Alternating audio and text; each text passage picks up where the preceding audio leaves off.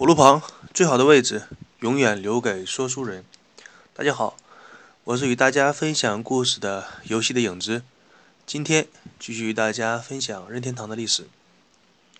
在任天堂一系列仿制出自己的街机产品之后呢，山内博打算把自己的产品推向海外。也就是说，国内的主流媒体经常表达的方式。也是大肆宣扬的一种说法，叫做“出口创汇”。这一切呢，就如同世界上许多的道理一样，知易行难。很多事情呢，你说起来简单，但是做起来却是千难万难的。我们就拿任天堂进军美国市场这件事情来具体的说一下吧。第一，你需要一个懂英语的人吧，这个人的英语要好。第二，这个人要了解美国市场和美国用户的消费行为习惯，他们的喜好，他们什么时候喜欢购物，什么样的节日喜欢大肆的采购。第三，你要找到一个良好的发行商，如何把你的商品铺满消费者随手可以买得到的地方。第四，你要找一个创意非常好的广告商，来替你的产品。作为宣传的广告以及营销。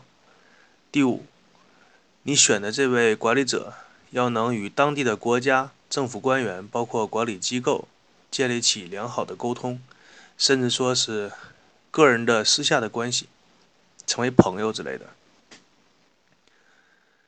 所以说，千军易得，一将难求，说的也就是这个道理。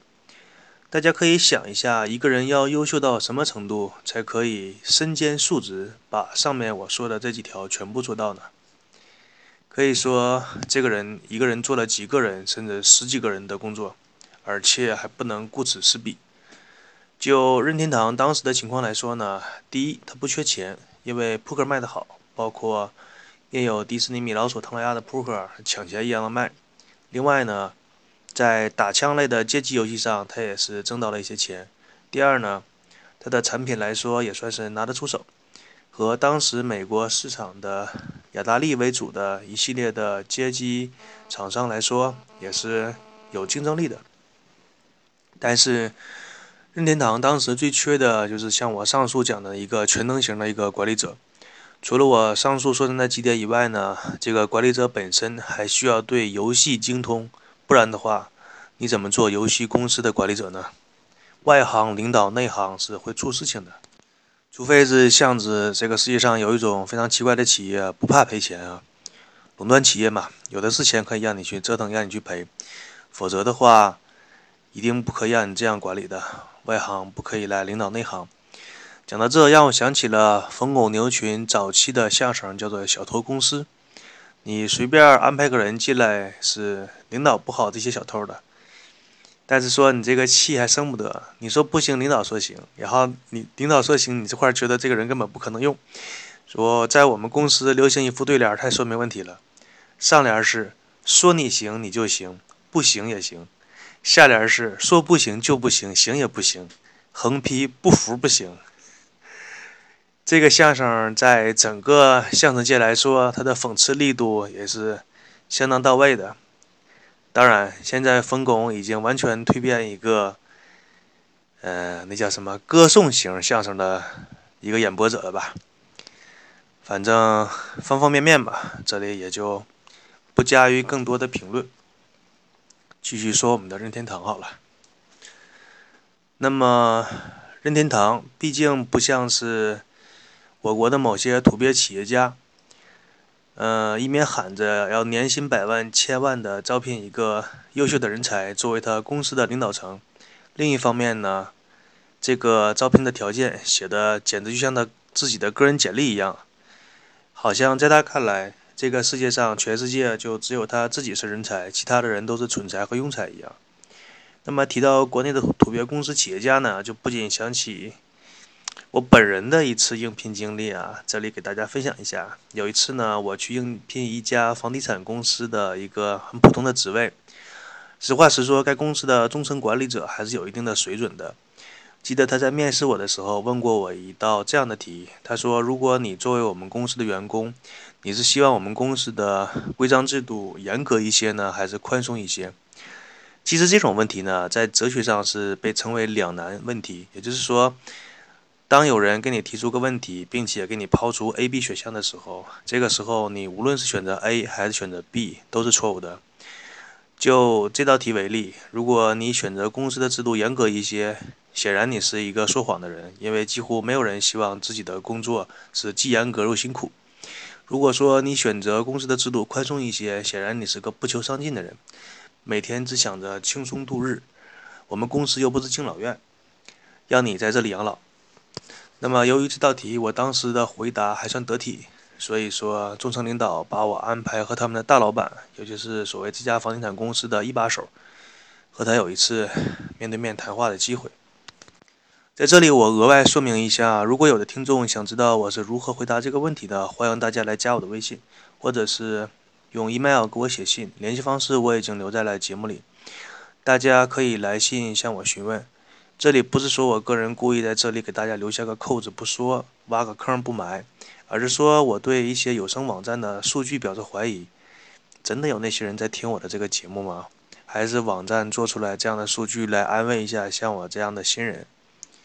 所以说，在这里这样处理一下吧。而当我面真正面对那个大老板的时候呢，我们双方的谈话呢，几乎全程他是用下巴在看我，是用鼻子和我对话的。这是我生平面试当中也算是比较奇葩的一次经历。而且很奇怪，我当时应聘的只是该公司的非常普通的一个职位，为什么中层领导会把我带到他大老板那里进行这样的一个谈话呢？我个人表示是不理解的，难道是想让我去转应聘到另外一个管理层嘛？希望不是我自作多情。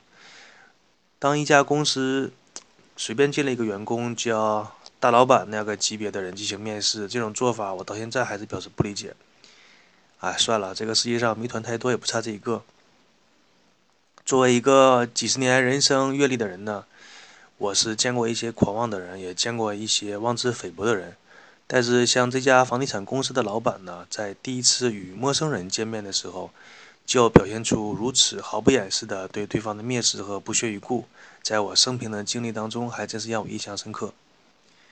我个人呢，不敢说自己是个见过世面的人，至少呢，我是在微软的 Windows 论坛当中，曾经也向那些大牛们请教过问题。当初呢，有机会的时候，也和新东方的校长俞敏洪有过简短的谈话以及握手，和思科丛书的出版的编辑们有过 email 之间的往来。实话实说，他们当中没有一个像这个老板表现的这么狂妄和目中无人的。也许在一些人看来，当自己的个人资产超过九位数之后，就可以把一些同类不当作人类来看待吧。希望我的猜测是错误的。好，继续来讲我们任天堂的故事。虽然说当时任天堂需要选择一个北美分部的负责人，而这个人必须是拥有我上述讲的那些条件。这个事情呢，关系重大，所以山内博呢也是犹豫再三，迟迟的没有下定决心来决定这个人选。时间呢就这样被一拖再拖，直到有一天。老山内博在家里欣赏着自己家中花园里的风景，突然，自己自己的妻子呢，像一阵风一样就跑了过来，和他说自己的女儿和女婿要回国探亲，来看他们俩老两口来了。要知道，嫁出去的女儿泼出去的水。女儿上一次回家探亲还是一年之前。女儿在家的时候呢，大家都是宝贝公主的叫着，一旦嫁出去呢，什么？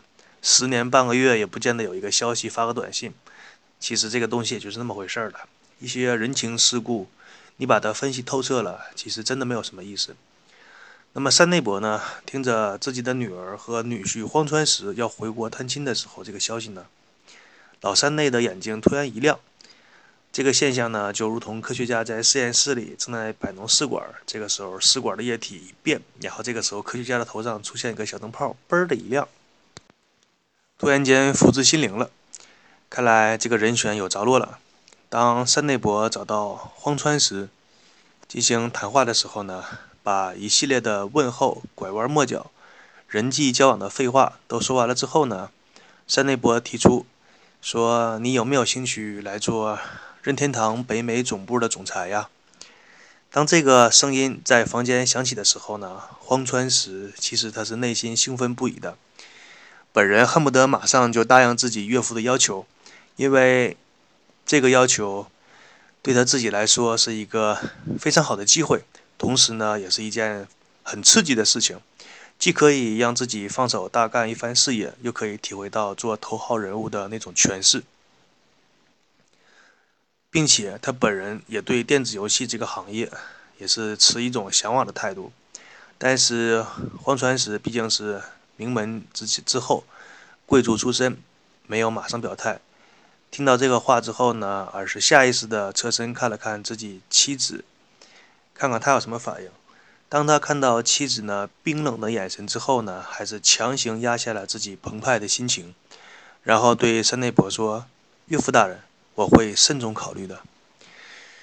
那么，这里就要提及到一个女性的话题了。为什么说山内博亲生的女儿杨子为什么会不同意自己的丈夫去帮助自己的亲生父亲？这个其实是有原因的。总的说来呢，分成两个方面。一方面，她希望丈夫能够抽出大量的时间陪伴自己。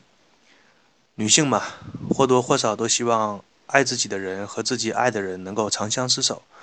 这个时间越久越好，能够让对方以家庭为重，至于事业，只要钱够花就可以了。另一方面，是知父莫如女，像山内博这种黑社会老大一样的性格，作为她的亲生女儿是再了解不过。